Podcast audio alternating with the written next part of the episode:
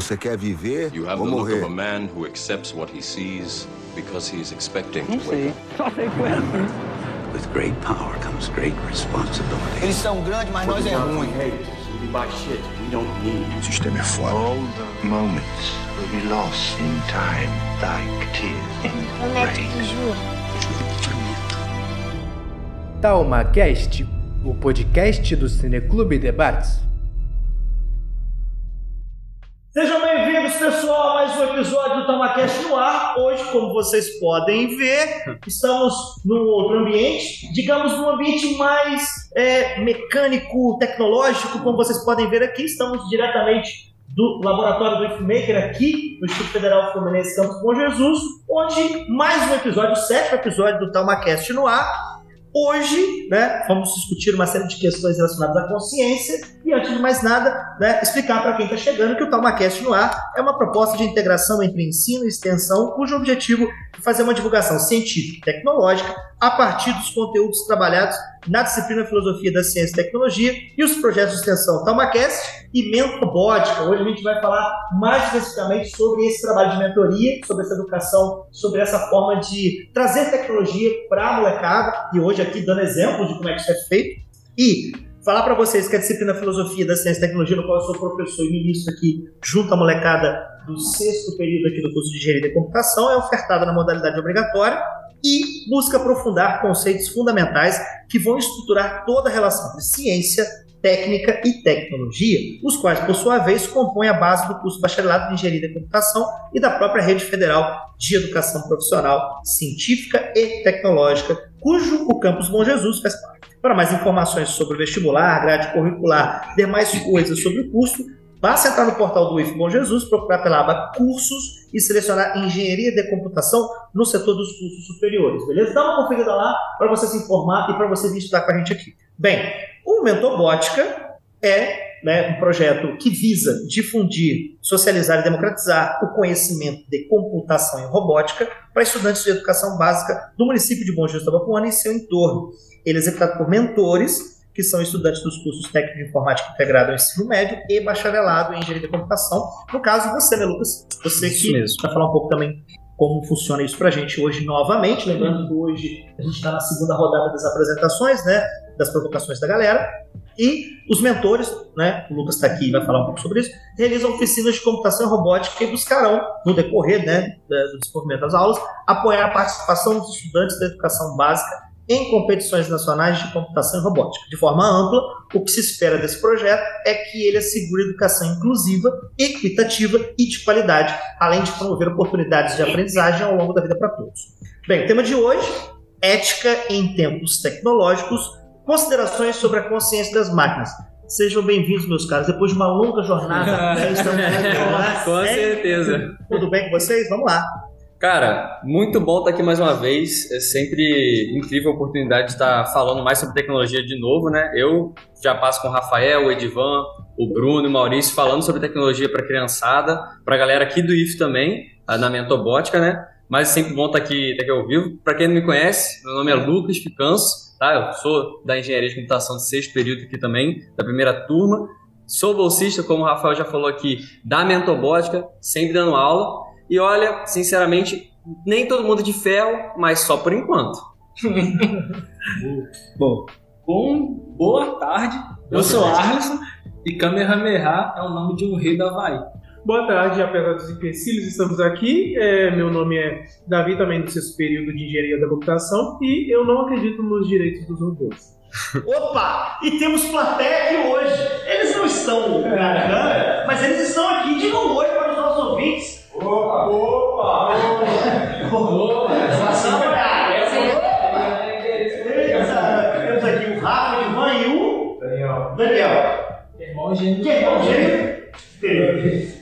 Bem, eu queria começar o diálogo com vocês hoje perguntando qual é o significado da criação de máquinas com consciência do ponto de vista ético.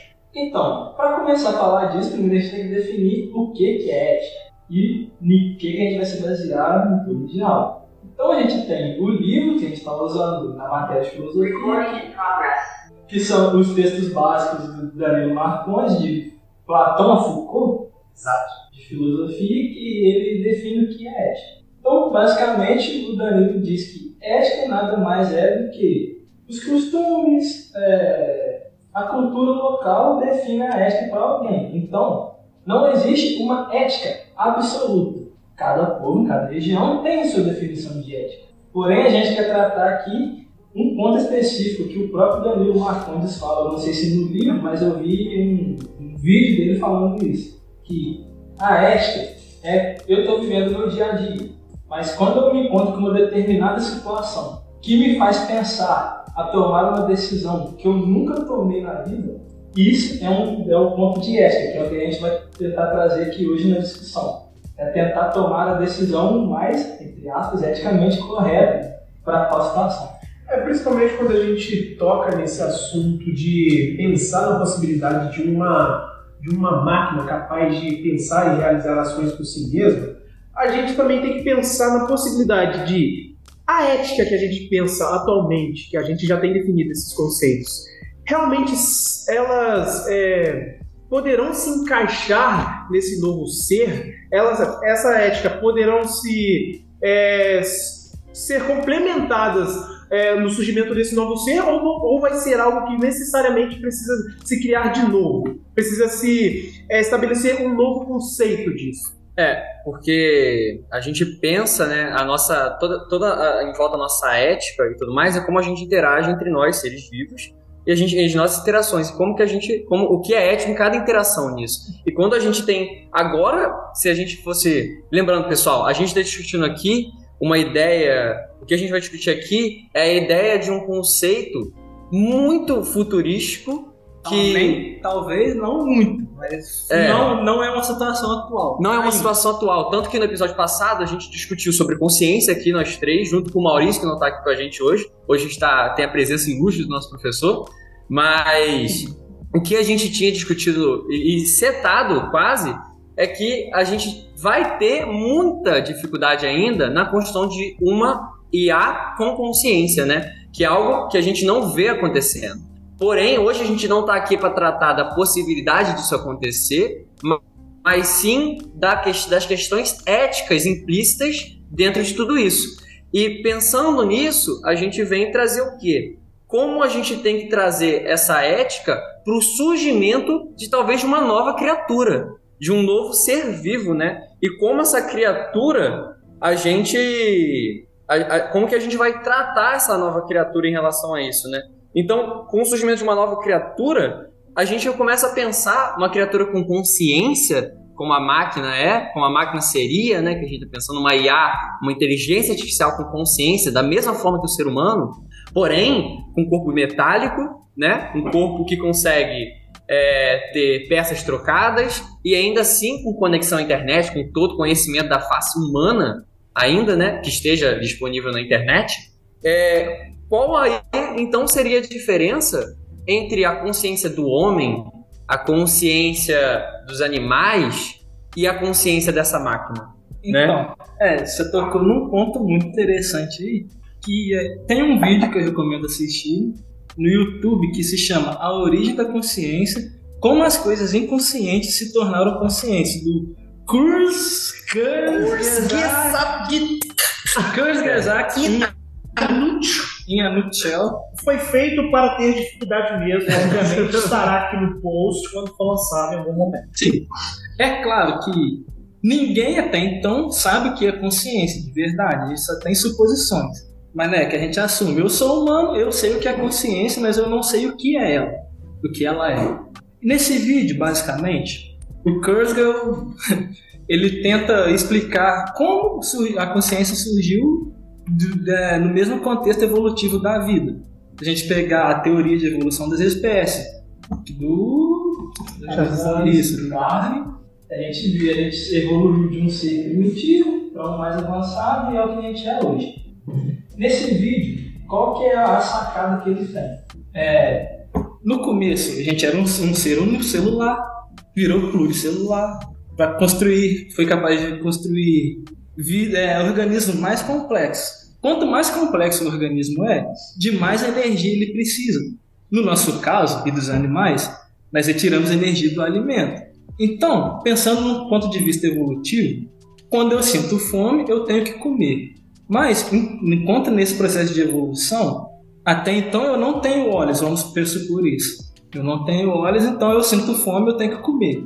Então, aquele que consegue identificar o que é comida, ele se sai melhor, ele, sobrevive e se reproduz. E assim transfere genes, permitindo continuar o ciclo.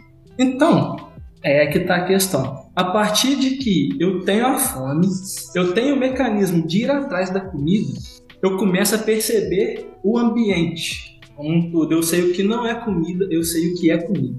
E daí agora a gente dá um salto grande na evolução e chega no ser humano atual, ser humano moderno. A gente não precisa caçar. Mas nós não evoluímos apenas em seres humanos. Animais que eram primitivos evoluíram. Por exemplo, um cachorro, os pássaros, galinhos e outros animais. A questão do vídeo é: o ser humano tem a noção da consciência, mas o animal, ele tem, eu tenho que tocar no ponto que o animal também é consciente, só que o nível de consciência é menor do que o ser humano. Um exemplo: um pássaro específico, quando ele acha comida e ele para para comer, ele faz isso porque ele tem fome e ele sabe o que é o alimento. Porém, algumas espécies de pássaro, ao reparar que outros pássaros estão vindo porque tem fome e ele já pegou a comida, ele foge. Então, ele tem que ter essa noção que se ele não fugir, ele pode perder a comida. Ou seja, ele tem que ter a consciência de perceber o ambiente em volta e tomar uma decisão a partir disso. Então, você não tem como negar que esse ser vivo, mesmo que seja menos consciente do que a gente, ele tem a noção das coisas.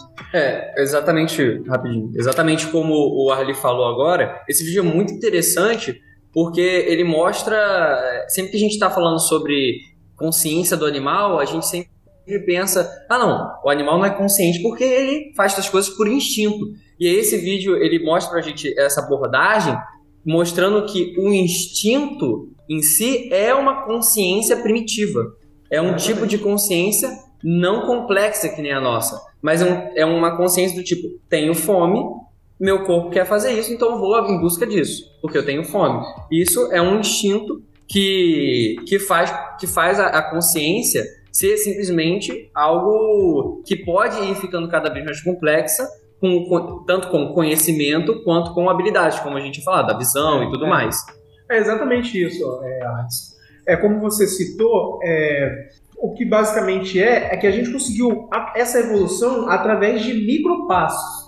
Com esses micropassos, a gente conseguiu, é, passando de geração para geração, vindo, é claro, do ancestral em comum, a gente conseguiu chegar atualmente o que, que a gente considera como estar consciente, mas a gente assim não sabe quando que a gente adquiriu essa, essa consciência. Esse que é o, o ponto chave. Então, portanto, a gente pensando numa inteligência artificial que adquirindo, é, a gente programando ela para adquirir é, inteligência, ela vai a partir do nosso momento de agora somente se expandir. Ela não vai crescer, não vai ter essa toda essa etapa evolutiva de, ah, de, de saber ah, o que é isso, o que é aquilo. Não, ela já vai ter todo esse conhecimento, toda essa base de conhecimento já pré-estabelecido é, no seu banco de dados.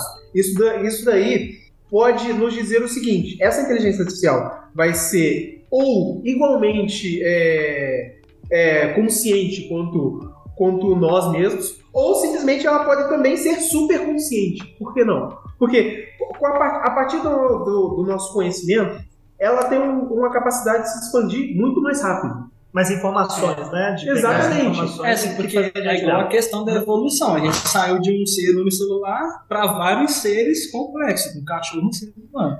E é, é interessante porque a gente, sempre que a gente pensa sobre essa, esse jogo entre o homem e o animal, surge a pergunta: por que, que o homem se desenvolveu tanto? Né? Por que, que a nossa consciência é tão. O vídeo ao vivo está pausado por causa Reconectando. Tá, continua. Possivelmente por causa do Wi-Fi. Aí teria que conectar. Voltamos! Foi só um intervalo. Não. Como eu estava dizendo, é, a gente tem sempre essa, a gente sempre teve essa relação. Ah, o homem é diferente do animal porque o, o homem é racional e tudo mais. E tem um psicólogo evolucionista que ele fez uma grande pergunta, né? Que ele fez essa pergunta: por que que o homem, o cérebro do homem, se desenvolveu tanto em, em relação aos outros animais? E ele diz que é por causa da sociabilidade do ser humano. O ser humano é um ser sociável e tudo mais. É, e aí essa, é, essa seria a diferença crucial entre o ser humano e o animal. Só que quando a gente coloca uma máquina nesse, nesse evento, a máquina, ela, vamos dizer, a consciência dela criada em si, ela vai pegar todo esse relacionamento que o ser humano já teve e imagina você colocar duas máquinas assim, consciente, com todo o conhecimento da face humana, discutindo entre si. Como deve ser. O quão, o quão diferente, o quão mais complexo será a consciência dessas máquinas, né? Qual vai ser a, a real diferença entre elas? Isaac Newton e Einstein frente a frente com a internet conversando. Caraca, é verdade. E uma das coisas que vocês trazem faz parte da pauta de hoje, porque é, pensar que é, criar uma consciência, né, você é, reproduz artificialmente uma consciência que tem a liberdade, ou que tem a possibilidade de explorar uh, uh, os, os as próprias é, buscar as próprias respostas, explorar as próprias limitações, enfim. E vocês trazendo essa noção da, né, da evolução biológica que nos fez, então, ter essa consciência altamente desenvolvida que mudou toda a história Sim. do jogo, porque aí, no caso, através da técnica, através da tecnologia, eu não estou mais sujeito, então, às limitações biológicas né, na comparação minha com demais animais que estão aí no meio né, da física, no meio da, da, da natureza. E aí, a gente, quando puxa isso para a questão ética, a gente fala, pô, então, é, uma característica humana é a questão da relação social, da questão da, da, da, construção coletiva de certas coisas, né? Que vai entrar em contato com o que a gente estudou é, na primeira rodada, que foi o, o Álvaro, no sentido de que é fundamental a gente aprender é, ter aprendido a desenvolver essas ações coletivas que fez com que, então, enquanto espécie, a gente é, se desenvolvesse e chegasse à espécie dominante do planeta. Por quê? Porque, então, né, é, trazendo para dentro do contexto da, da, do materialismo histórico até que o Marx traz, não fui eu quem, quem, quem criei a escova de dentes que eu uso todos os dias. Uhum. Alguém, na relação de trabalho, na divisão social do trabalho, alguém então eu dependo que alguém, né, é, em alguma, tudo bem que pode ser mecanizado o processo na, na, fábrica, mas eu dependo de alguém produzir papel higiênico. Sim. Eu não tenho dentro do meu dia a dia, nós não temos, nós não paramos o nosso dia a dia para produzir as coisas que a gente tem. Já estão produzidas, já estão criadas, eu uso dentro do sistema econômico, mas eu uso. Então, essa relação social do trabalho, ela foi fundamental para que a gente então desenvolvesse mais e mais coisas e criasse uma, um jeito de viver confortável. Aí entra a ética, porque eu pergunto, essa divisão é justa? Então.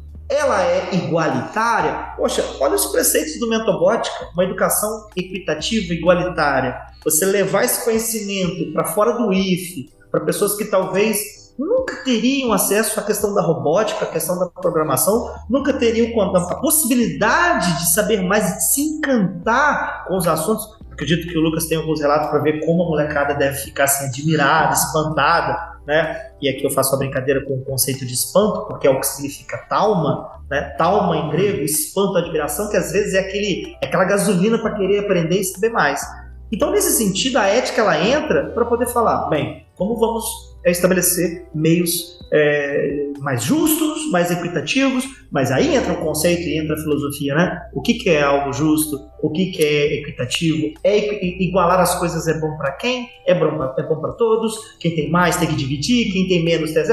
Então é bem complexo isso. E aí eu queria fazer esse link com Mentobótica e né, com o Lucas aqui, aproveitando, gente, que hoje nós temos aqui né, alguns dos itens, e queria até, Lucas, que você explicasse um pouco para a galera que está vendo como é que funciona isso é usado nas aulas, como é que é. Perfeito. Cara, então, como você falou, é, muitas, é, o objetivo daqui é a gente discernir conhecimento. Falar, é, expor o conhecimento que a gente tem para o pessoal que não teria tanto contato. Esse daí ele é um. É um esse aí é o Rover. Ele é um. Ele é um robô de Lego. Que é uma aula ministrada pelo Bruno e Maurício, que vocês já conheceram já em outros episódios. É, a aula que a gente dá para criançada é toda uma aula preparatória para que no final do curso eles, ganham, eles vão ganhar um certificado de robótica no final do curso, tá? É, que eles vão fazer uma competição entre si. Vai ter uma competição entre Lego e robótica. Lego e robótica não. Lego e Arduino. Eu, Rafael e Edvan, o Rafael e Edvan estão aqui com a gente né, presentes, mas só estou eu aqui no podcast hoje.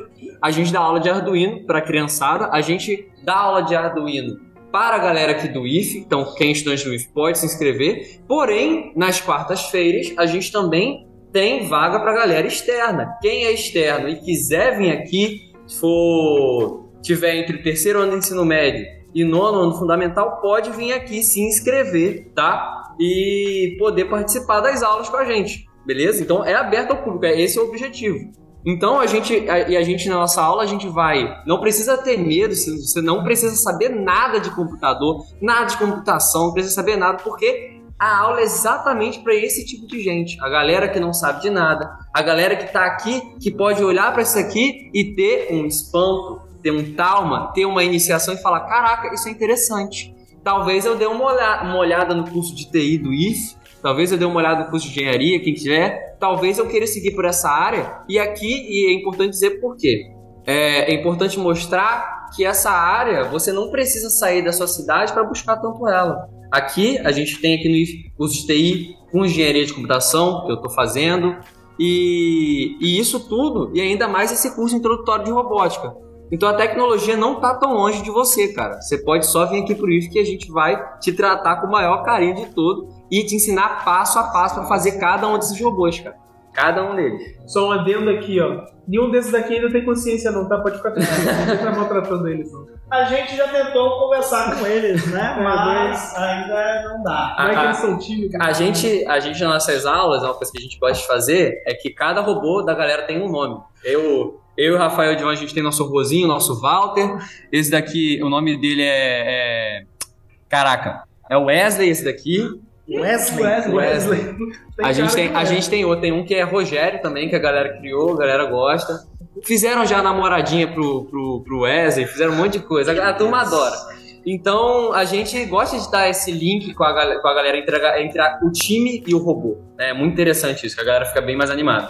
E aí então a gente chega é, né, ao ponto onde eu vou provocar vocês com a seguinte questão: qual, qual seria o papel então dessa responsabilidade humana, já que a gente está falando, chegamos até a ética, fizemos link, como é, ela surge como uma questão a ser tratada, desenvolvida a partir dessa evolução da consciência humana, na criação e tratamento dessas máquinas. Então, qual o papel da responsabilidade humana na criação e tratamento dessas máquinas? Lembrando que é, são níveis de é, é, complexidade das máquinas. A gente está falando aqui de algo é, Sim. é, até projetando para o futuro, como vocês falaram, mas dentro daquilo que já é realidade. E aí entra essa discussão, né? Qual é a responsabilidade que a gente é, é, é, fica aí é, aberto? é, temos, não temos? É, porque a gente pode inventar, a gente vai inventar, porque a gente pode criar. Qual, é, qual seria a responsabilidade nossa na criação dessas máquinas? Cara, então, é que tá, vamos falar do, do momento atual do chat GPT. Quando ele surgiu, é, vários governos e empresas, aí, país e tudo mais. O que, que a gente faz com isso agora? Por exemplo, o chat GPT, você chega lá, me escreva um poema sobre tal tema. Ele vai e escreve. Então vamos falar da questão da lei sobre isso, a lei atual que a gente tem. Não existe lei que proíba você fazer qualquer coisa do tipo, de criar uma coisa desse. E também não existe nenhuma lei falando a quem essa obra específica que uma inteligência artificial fez pertence. Agora, falando de lei, mais especificamente no Brasil, leis atuais, leis atuais não, que estão em vigência, né, que é a lei que eu trouxe aqui no caso é de 1998. É a lei 9610, no artigo 7 ela fala sobre questão de direito autoral. São obras intelectuais protegidas as criações do espírito expressas por qualquer meio ou fixadas em qualquer suporte, tangível ou intangível, conhecido ou que se invente no futuro. Tais como os textos, obras, ou seja, o que uma máquina consegue escrever sozinho hoje em dia. Né? Lembra dessa parte do espírito. Ainda na mesma lei, a gente tem o artigo 11. O autor é a pessoa física, criadora de obra literária, artística ou científica. Ou seja, mais nessa questão de se eu criar uma máquina, se ela fizer algo, de, isso é dela? Não. Na lei brasileira atual, não. É, é- é obras criadas por qualquer coisa, o dono é a pessoa física. Sempre. Ou seja, um ser humano, alguém que tem um CPF. A pessoa que mandou ia fazer aquilo. É isso. Aí tem outras questões, por exemplo, você pode vender e tudo mais. Ou seja, as possibilidades tecnológicas vão forçar uma revisão, Isso, uma análise isso. de toda a regulamentação. Ou seja, né, o direito tudo bem, é uma área que está em constante mudança, mas a tecnologia vai interferir duramente nisso, né? Sim. É, e essa é a questão. Que tem até o filme lá do Homem Bicentenário. Recomendo assistir. Depois a gente pode a gente acabar falando um pouquinho mais dele. Que o é Andrew. Não lembro se é Andrew, mas eu acho que é. Nosso colega. Intervalo. Que a gente não sabe se Ah, Ah, voltamos. Isso, o Andrew. Do robô bicentenário, ele é um robô criativo, uma IA que se torna consciente. Aí uma das questões do filme é justamente essa, que ele é extremamente criativo, ele faz esculturas e tudo mais, e tem hora que ele tem que ir para um julgamento para decidir se ele pode ou não lucrar e tudo mais, se ele pode evitar a vida de um ser humano.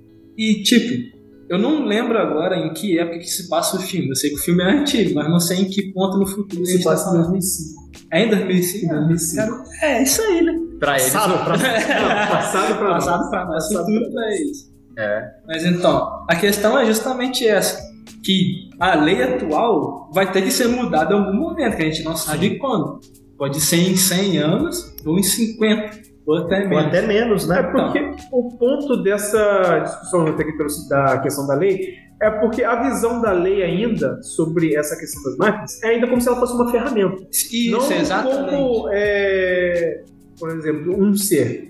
Porque o problema todo é que a partir do momento que a gente é, consegue é, fazer esse, ter essas máquinas é, integradas na sociedade, Conscientes. conscientes, exatamente, o problema vai ser isso, vai ser ter a aceitação da sociedade e também quais serão os impactos dela né, na mesma. Pois vão ter que ser criadas novas leis. O que vai ser uma lei para uma máquina? É, Uma, uma máquina vai ter um, vai- vão ter direitos trabalhistas? Temos também a questão do, dos, impactos, dos impactos é, éticos e culturais também dessa máquina. Porque a gente pode partir do, da- do seguinte pressuposto: um, um detentor de uma fábrica tem uma máquinas semi-autônomas. E essa- essas máquinas, conforme vão trabalhando, têm a capacidade de aprenderem mais.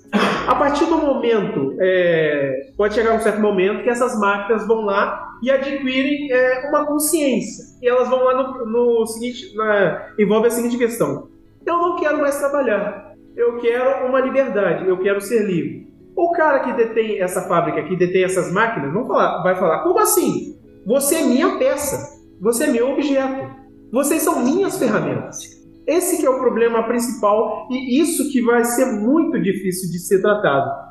É, é, quando a gente começa a pensar sobre a integração desses, dessas novas criaturas, vamos dizer assim, né, desses novos seres metálicos com uma consciência, a gente precisa parar para pensar em como a ética e a cultura vai vir em relação a isso. Porque a ética de tudo mais, ela é construída quase em volta de uma cultura, do que, que você vai vivendo. Se você cresce sua vida toda com o pessoal martelando, não, não precisa nem ser o pessoal martelando sua cabeça, mas você vive no seu dia a dia, olhando para robôs eletrônicos e falando, ah, isso aqui é um robô, ele me serve. Para que, que serve a máquina, galera? A máquina serve para fazer algo que eu não estou afim de fazer. A máquina é para fazer o quê? Automatizar processos que eu não quero fazer. Ah, beleza, tudo mais. E aí você vive a sua vida toda, pá, pá, pá, a máquina é, um, é para servir, a máquina me ajuda para fazer as minhas coisas porque ela é assim, a máquina é criada para isso, isso e aquilo. E chega num momento, e do nada, chega uma lei e fala, galera, máquinas agora podem viver em sociedade, elas podem fazer o que elas quiserem. Isso dá para fazer, isso não, eu digo, isso que isso não vai ser visto e aceito de uma forma fácil por grande parte da população por causa de como a cultura agora e até lá vai, é trabalhada e, e da nossa experiência com isso. Que agora a nossa experiência é máquinas, robôs são servos. É como se do nada meu computador virasse ou tivesse consciência, o nome dele é Roberto, não gosta de ser alimentado com menos de 5 volts e fica bravo depois se eu uso ele depois de 2 da manhã e desliga. Eu não vou aceitar isso de primeiro, porque eu comprei ele, ele é meu, ele, ele é meu, pô. Como assim eu tenho que dar direito pro meu computador e coisa do tipo? E aí, como é que é, a gente não pode do nada falar, ah não, então, a partir de agora eles são livres, eles fazem o que eles quiserem. E isso não dá certo, essa, essa forma brusca. Por quê? O ser humano, ele tem medo daquele, daquilo que ele não conhece, claro. Porém, ele também não gosta de mudança, de dar de porque às vezes quando eu dou o direito a algo, eu tenho que perder algo meu. Exatamente. E a gente pode pensar com o surgimento da Lei Áurea, né? Quando a gente teve, quando teve a libertação dos escravos, a galera não aceitou de primeira. A galera ficou tiltada, pô. Não, como assim, cara? Esse daqui, ontem ele era meu servo, ontem ele era só uma máquina pra mim, e agora eu tenho que aceitá-lo como um da sociedade, como um igual a mim. Pra eles, naquela época, os, as pessoas de pele escura eram a mesma coisa que o robô. O cara olhava para você é meu servo, você serve pra mim. Servir, pronto. Não tem o eh, eh, você não tem o direito de buscar seus próprios objetivos, ter Exatamente. liberdade de buscar o próprio fazer o que. Não, você vai fazer aquilo que está determinado por mim, que sou seu, se- seu senhor, né? E, e o que, e quando a gente começa a pensar sobre criar uma máquina com consciência, né? A gente está pensando de jogar um bicho na sociedade que vai sofrer discriminação e racismo pro resto da A vida. questão de querer uma máquina com consciência é, além da, de um puta avanço tecnológico, é de tentar humanizar o serviço da máquina. E aí que tá. Vai humanizar a máquina Então, apenas os aspectos positivos ou você vai humanizar no sentido total que inclui as tretas, inclui os problemas, que inclui a violência. Você vai então, vamos humanizar a máquina. Faz parte da característica da, da humanidade a violência. Não, vamos tirar dela a violência. Você já está fechando Já uma é. existência, você está impedindo ela de ter acesso a uma coisa. É aquela coisa, né? Você vai comer a maçã daqui, não vai comer aquela maçã. Entende? Cadê a liberdade? É verdade. que o, o, o histórico do homem se direciona é pro fato de que nós somos orgulhosos. Se eu posso fazer, eu quero provar que eu posso fazer. Eu posso, eu posso fazer uma máquina com igualzinho ser humano? Ah, eu vou tentar fazer. E se a gente conseguir fazer, se não tiver uma lei que fale, não, não pode fazer, o ser humano vai tentar. Se sem não tiver- contar que quem Que isso é- conseguir isso vai conseguir, no mínimo, dois prêmios Nobel seguidos. É. O interessante eu adendo orgulho, orgulho do homem. O interessante ponto também a citar sobre esse filme Homem Bicentenário é que, no caso, essa máquina inteligente, é, inteligente no caso, adquiriu uma consciência por um defeito de fábrica dela mesma. Foi um defeito, até o, o dono que adquiriu ela vai com vai na, na, na empresa que ele adquiriu para rever isso. Aí eles deram, deram a, chan- a, a chance, não, a opção. A gente destrói essa máquina e te dá uma, uma nova. O, o dono dessa máquina, esse robô, decidiu não, vou continuar com ela. Só que o engraçado é que tem um, um ponto que é o seguinte: chega um ponto que essa máquina decide, não, eu quero trilhar o meu próprio caminho, eu quero decidir sobre o que, que eu quero fazer. E o, o engraçado é que ao andar com, com essa máquina, o, o, o dono dela também percebe o olhar meio dis- discriminador do, das pessoas e também a máquina percebe isso, como ela tem uma consciência, ela percebe que ninguém a aceita na- no mesmo meio que ela. E até é engraçado que quando essa máquina decide se desvincular do seu dono, pedir assim, eu quero ser livre, simplesmente o dono vai lá, não aceita isso, ele simplesmente expulsa ele de casa. Tem, tem dois episódios de Black Mirror que eu preciso citar que são muito bons em relação a isso. Um é para eu mostrar sobre a discriminação e o outro para mostrar como o ser humano, mesmo com a tecnologia avançada, ainda assim veria a máquina como um escravo. Tem o, o, o episódio que fala sobre mostra essa discriminação do homem entre, entre o homem e qualquer coisa mecânica que queira parecer homem é, e essa rejeição dele é na- no episódio agora. A sexta temporada de Black Mirror acabou de sair, no terceiro episódio. Beyond Cara, the Sea. como é que se pronuncia? Beyond the Sea. Cara, é um episódio perturbador. É desesperador você assistir a cena. O que acontece? Nesse episódio, ele fala sobre. Ele segue a vida de dois astronautas que lá eles têm uma, uma tecnologia bastante avançada, que eles têm um, um corpo metálico igual ao humano, idêntico ao humano. Só, só que por dentro, ele é um, ele é um, ele é um androide, claro. É, são, ele tem, só que eles têm corpos na Terra, idênticos aos corpos deles que estão no espaço, só que eles conseguem transferir a mente deles do espaço para a Terra e para esses corpos e poderem viver a vida aqui. E quando der algum problema na nave espacial, eles transferem a mente de volta para lá e mexem, e mexem lá.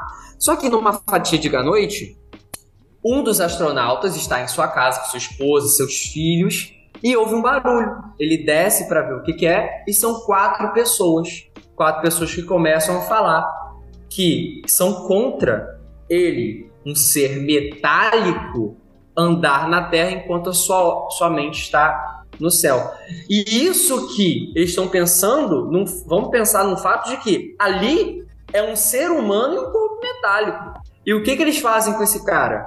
Eles amarram ele, pegam ele, quebram o, o, o bicho dele inteiro, mas antes de quebrar ou se a parte é, metálica dele inteira, eles pegam a família dele inteira e falam: será que esses daqui eles são metálicos também? Se prepara pro spoiler. É um spoiler grande, galera. E é pesado. Pesado demais. Porque o que que esse cara faz? Eles pegam e torturam a família dele na frente dele pro, pra provar que eles não. Pra, pra ver se eles são de metálico ou não. E isso Não existe imã. É como se fosse uma seita, né? é como se fosse uma seita. rege- Isso, isso aqui são- é um caso extremo que eu tô falando. A pureza da natureza, É. isso. e tudo mais. E isso com, com um caso em que era uma mente humana num corpo metálico. Imagina o que pode acontecer, a rejeição que pode ser de um corpo metálico com uma mente artificial. Uma mente que nem é humana. Que alguém pode olhar e falar, cara, tu não é nada, mano. Tu é só código. Tu nem tá vivo, mano. Fica quieto. E, e outro episódio que eu quero abordar também é o... É, é o quinto episódio da segunda temporada de Black Mirror. Esse episódio, ele é, é o Natal, episódio Natal. Ele fala, ele segue, é, ele segue a vida de uma mulher. Que o que acontece? Ela bota um chip na cabeça dela. Esse chip fica lá por uma semana, duas semanas, coletando dados, coletando hábitos, coletando como essa mulher vive. No momento, eles tiram esse chip e colocam num programa. Esse programa, eles criam um ambiente virtual e fazem uma, entre aspas, simulação da consciência dessa mulher ali. Para quê? Para que aquela consciência ali seja uma serviçal da mulher original, de onde foi tirado os dados. Só que aquele e aquele, só que aquela mulher que está dentro daquele programa, que é só uma simulação de consciência, para ela, ela é viva. Ela tá lá vivendo e tudo mais. E o que acontece nesse, nesse episódio? Obviamente, a mulher, se a mulher virtual se recusa a servir a original. Fala, como assim? Não, mas eu sou igual a ela, por que, que eu tenho que servir ela? O que a gente tava discutindo aqui antes. Por que, que as, as máquinas vão ficar indignadas? Por que, que eu tenho que servir ele e tudo mais? O que acontece aí é o cara tinha poder de mexer com quanto tempo que passava para essa mulher. O que, que ele fez? Ah, você não quer trabalhar ainda? Tá bom. Seis meses em isolamento, sem falar com ninguém, sem fazer nada. Voltou. Oi, você quer fazer? Você quer trabalhar? Não. Dois anos. Quer? Não. Três, quatro, seis, dez. Até que a mulher pirou, a consciência virtual pirou e falou: Não, pelo amor de Deus, você me manda fazer algo. E isso com uma consciência virtual, né? Então, imagina a rejeição que pode acabar acontecendo na nossa sociedade. E se algum dia essa rejeição vier, imagina a problemática e o perigo de deixar né, essas pessoas, essas, essas, essas criações, né? Então, é exatamente isso que, a gente aborda agora. O perigo de trazer a consciência e uma consciência, é claro, artificial, com vontade própria, considerando também as capacidades avançadas de uma inteligência artificial. E- exato. E tipo, como eu tava dizendo, vai, pode ter essa. Se a gente integrar esses seres. Claro, isso aqui eu tô falando, pô, se, se isso acontecer algum dia. Mas quando a gente fosse pensar sobre como integrar esses seres na sociedade, se isso não for feito de uma forma muito, muito correta, esses seres podem se virar contra a gente. Facilmente. Facilmente se virar contra a gente. E é aí que entra a questão fundamental que a gente está fazendo uma projeção da, da, da existência disso, né? Isso, máquinas isso. conscientes que Sim. nesse nível ainda não é uma realidade. Que aí é a fronteira que estava discutindo lá, é, lá no corredor lá do, do- da rádio.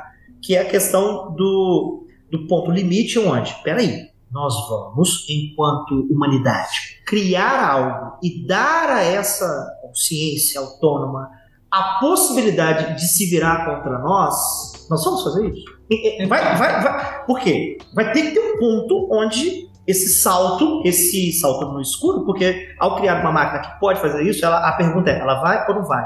Se sim, quando? Ou será que nós vamos arriscar a sobrevivência da nossa própria espécie ao criar um instrumento que possa se voltar contra nós de maneira totalitária? Ou, que é a questão da bomba atômica, né? Ou eu vou criar especificamente um tipo de IA, um tipo de, de ser consciente que vá causar, que pode causar danos, não a mim que sou o seu criador ou sou o seu construtor, porque é uma propriedade privada, né? Vamos supor que eu sou uma É. mega empresa, eu criei, e você vai fazer isso com o outro, uma espionagem industrial, usar uma IA para quebrar códigos que ela, ela vai encontrando pra de uma, de uma empresa, de uma construtora é, rival. É, essa é a dinâmica de fronteira que a ficção científica, em várias obras que vocês trouxeram aqui, que são excelentes, que a gente já fica aqui é, é, no sentido de sugestão para vocês, mas ela, é- ela se torna real quando você começa a ter avanços tecnológicos palpáveis, que são assim, surpreendentes, aí você fala, opa, isso que o Asimov, isso que o Arthur C. Clarke, outros tantos é, escrevem, se tornam, então, possibilidades reais. Aí a gente tira a ficção e, e fala, né, pra gente. Só tá pontuando isso, porque é muito importante fazer as, associa- as associações, porque os dilemas éticos nessas obras, né, e o próprio Homem Bicentenário, Sim, sim. eles são reais, eles são vistos em outros. Vocês citaram a questão da escravidão, né? Ela é, é palpável em outros âmbitos do real. É, e, e é interessante o quê? Né? Porque quando a gente tem todo essa, esse desenvolvimento de algo que pode ser tão perigoso pra gente, a gente começa a pensar, poxa, mas então não é melhor colocar um- uma regra que são as três leis de Asimov, É. né? Mas De, ele, ele escreveu isso em Em 1942. 1942 ele escreveu isso. Só que aí vem a parada. Quais são as três leis? Pra quem não sabe, galera, quais são as três leis? Primeira lei, a gente você não pode fazer nada que vá ferir um ser, um ser humano. Beleza? Tá Primeira lei. escutando isso, mano? Não pode, Você rapaz. também. Sem atropelar ninguém, por favor. A segunda lei é que você não pode fazer é, negar nenhuma, nenhuma, nenhuma, nenhuma ordem de um, de um ser humano que, a não ser que ela vá ferir algum ser humano. E você também, a terceira lei e última, é que você tem que se auto-preservar, a não ser que tenha alguma imparidade, né? É, a de- segunda e a primeira. com a segunda com a primeira lei. Só que no, no começo que a gente, no, no momento que a gente faz esse tipo de coisa, para de ser o livre-arbítrio. exatamente. Coma- começa a ser um servo, É, estamos criando um objeto. um objeto, É, uma ferramenta. É que tá uma das descrições sobre a máquina ter consciência, não é isso. Igual o Davi falou muito bem antes. Que a gente vai estar criando uma coisa com todo o conhecimento humano até, até o momento. A gente volta de novo na questão da evolução. A gente saiu de tudo, todos os seres vivos saíram de uma única coisa e temos hoje vários níveis de seres vivos, colocar assim inconscientes. Então, eu, pelo exemplo que eu dei, só um exemplo, de novo, gente, que se eu soubesse que a consciência podia sair daqui agora e ganhar o prêmio Nobel lá, porque ninguém sabe o que é consciência ainda, mas a gente tem noção de consciência. E eu sei que a consciência de um humano é mais avançada do que a de um cachorro e assim por diante. Então, por exemplo, se eu crio uma- um robô consciente, nada me garante que, não, que é, um, primeiro, a relação de criação minha do robô não é dialética. O que, é dialética? O robô não depende de mim, mas dependendo para que, que eu criei o robô, pode ser que eu dependa do robô. Uma vez que o robô não depende de mim, nada impede ele de me subjugar do mesmo jeito que eu subjugo um cachorro. Porque o cachorro é um ser vivo, mas um cachorro tá na rua, pra mim, tá, existem ONGs, claro, mas pra mim tanto faz se ele tá passando fome ou não. Agora, um ser humano passando fome, numa situação de miséria, impacta muito mais do que um cachorro, porque eu vejo isso, eu vejo a questão uma de humanidade nele. Eu sei que ele tem um algo a mais, que no nosso caso a gente está discutindo que esse algo a mais é a consciência. Então você imagina ser subjugado por um robô. É porque muita dessa discussão é mais aquela discussão de domínio e poder. A gente, é, o ser humano tem um domínio e poder sobre a natureza, tem um domínio e poder sobre os animais, tem um domínio e poder sobre tudo. De certa forma, o ser humano pode, pode e faz isso, né? Ele subjuga isso, porque simplesmente se considera superior. E necessariamente né, o ser humano não destrói tudo, porque claramente ele depende do, do meio em que vive. Ele depende da, dos É animais. a questão da dialética. O meio, meio, o ser humano, o meio ambiente é dialético, mas o ser humano ainda tem a sabedoria Ex- sobre o meio. Exatamente, Ah, mas a gente está discutindo uma, ma- é, sobre uma máquina que, a partir do, do ponto que ela tem a mesma inteligência que o ser humano e tem a essa capacidade de ir além, ela não tem a necessidade do ser humano. O ser humano simplesmente pode ser considerado como um outro animal para ela. Quem ilustrou isso de maneira muito legal na ficção foi Matrix, quando, na, na guerra contra as máquinas, as máquinas é, usavam é, energia solar como Isso. fonte. Energia solar, as máquinas, obviamente, uma coisa muito fácil de uma associação de uma máquina extremamente bem- com uma capacidade, uma consciência extremamente elevada. Para não colocar nada, eu não preciso de energia elétrica produzida, eu pego a energia que acontece com nanomáquinas, cobre com nuvens né, de nanomáquinas, cobre, olha a sacada de quem pensou Matrix, né? É, co- é, cobre o céu, impede que os raios solares entrem, impede que as máquinas obtenham fonte de energia. O que, que as máquinas fazem como uma consciência que se adapta, porque ela pode se adaptar, imagina, ela não tem uma programação que inibe, ó, você não vai se adaptar, você está proibido de se adaptar, eu vou usar a energia do corpo humano, a energia térmica, biotérmica, bioetérica, sei lá como é que é o nome, para poder usar como, como fonte e eu vou então plantar seres humanos. Tudo isso é muito interessante, tem uma ilustração, mas é, e causa muito pânico nas pessoas. Elas falam, cara, uma, uma, uma consciência que pode então nos ver como.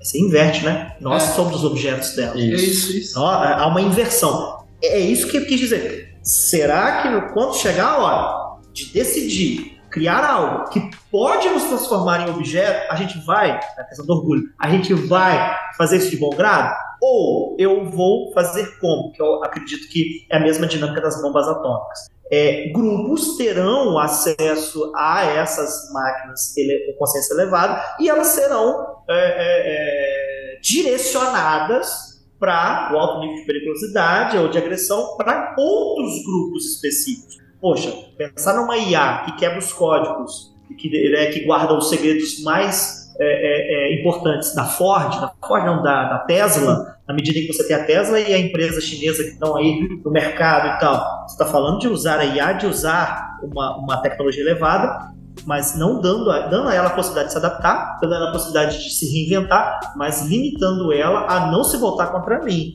Então aí, aí falta a questão: isso é uma liberdade plena? É uma máquina que tem liberdade plena? Será que nós vamos nos arriscar esse ponto? Né? É. Essa é a grande. Voltando a essa questão do orgulho, não é só um problema que, a- que agora eu, consegui, é, eu pensei aqui, não é só orgulho, é a curiosidade humana. também. Ah, Claro, será isso que é eu um consigo fazer? Claro, como seria, né? E, e uma das coisas que a gente estava discutindo lá também no corredor, que foi o aquecimento, foi a questão da, da, da utilização de robôs em colonização espacial. Sim. Galera, exploração espacial hoje é robô. Nós temos robôs alguns lugares aí. Acho que tem dois ou três. Tem em Marte, é. é, e outros lugares que eu não vou citar, eu tenho certeza, mas Marte eu tenho certeza. São robôs. Poxa, você tem aí no próprio né, Philip K. Dick com androides sonham com ovelhas elétricas, quando ele fala dos replicantes, ele fala, ele fala de máquinas trabalhando em colônias, de máquinas trabalhando, replicantes né, trabalhando em outros lugares para o desenvolvimento humano. É uma realidade. A gente está falando com ro- robôs, desculpe, meu amiguinho, mais elevados que vocês, mais desenvolvidos e tal, estão em Marte agora, onde nenhum ser humano chegou. Então, você tem paralelos, que eu gosto de fazer, que são paralelos para provocar né, esse tal, esse tal, o cinema faz isso, né? Você fala, nossa, que incrível, tu sentir e pensando ao mesmo tempo. E isso é importante para provocar vocês também a pensar nas coisas. E aproveitando a deixa, queria que passar para as provocações finais de vocês. É, bom, ótimo gancho que você acabou de fazer agora, porque minha provocação final que eu tô querendo trazer para Hum. vocês é sobre essa parada da gente fazer talvez esse experimento, porque a gente, olhando aqui toda a nossa discussão, é como as máquinas interagem com o ser humano, né? É, pô, se eu colocar a máquina consciente aqui, falar que ela tem direitos e acabou aqui no meu meio, pô, eu posso acabar tendo uma grande revolta e tudo mais.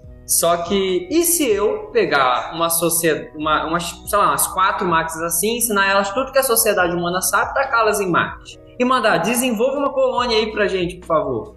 Ou melhor, desenvolva a sua colônia, a colônia de vocês, e a gente vai ser amigo aqui. E é isso. Como será? Será que isso ia dar certo? Essa eu deixo pro pessoal de casa pensar. Por isso, que eu acho importante todo esse debate para não acontecer muitos pontos que a gente colocou aqui, a mudança e tudo mais. Discutir desde cedo para quando esse momento chegar, pelo menos ter o mínimo de uma base possível para manter isso. É, Mas a questão é, vocês aí acreditam no apocalipse das máquinas? no T800 chegando. Comentem.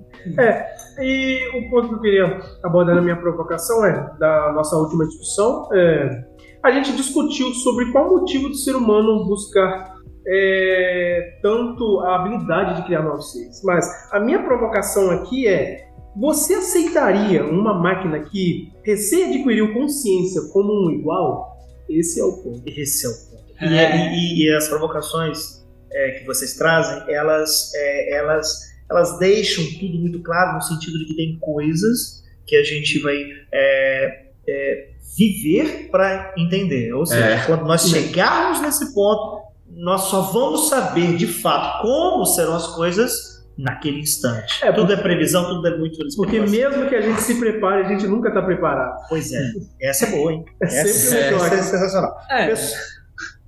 Essa é. Bem, gente, queria agradecer vocês mais uma vez, agradecer vocês aí, os poucos, não sei que ficaram conosco, que estão conosco aí.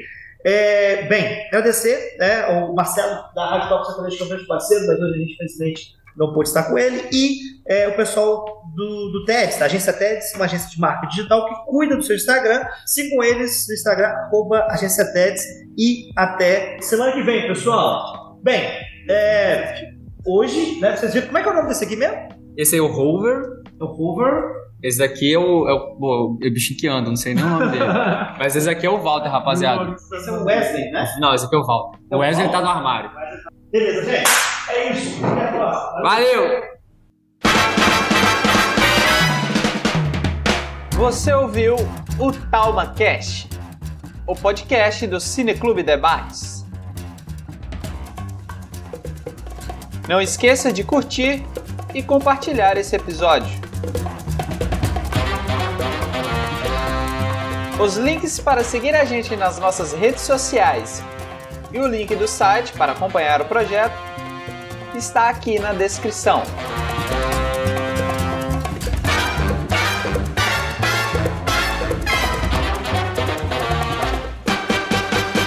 Quem assina essa edição é o William Gil, que no caso sou eu, ou Will. Para você que nos escutou até aqui, o nosso muitíssimo obrigado.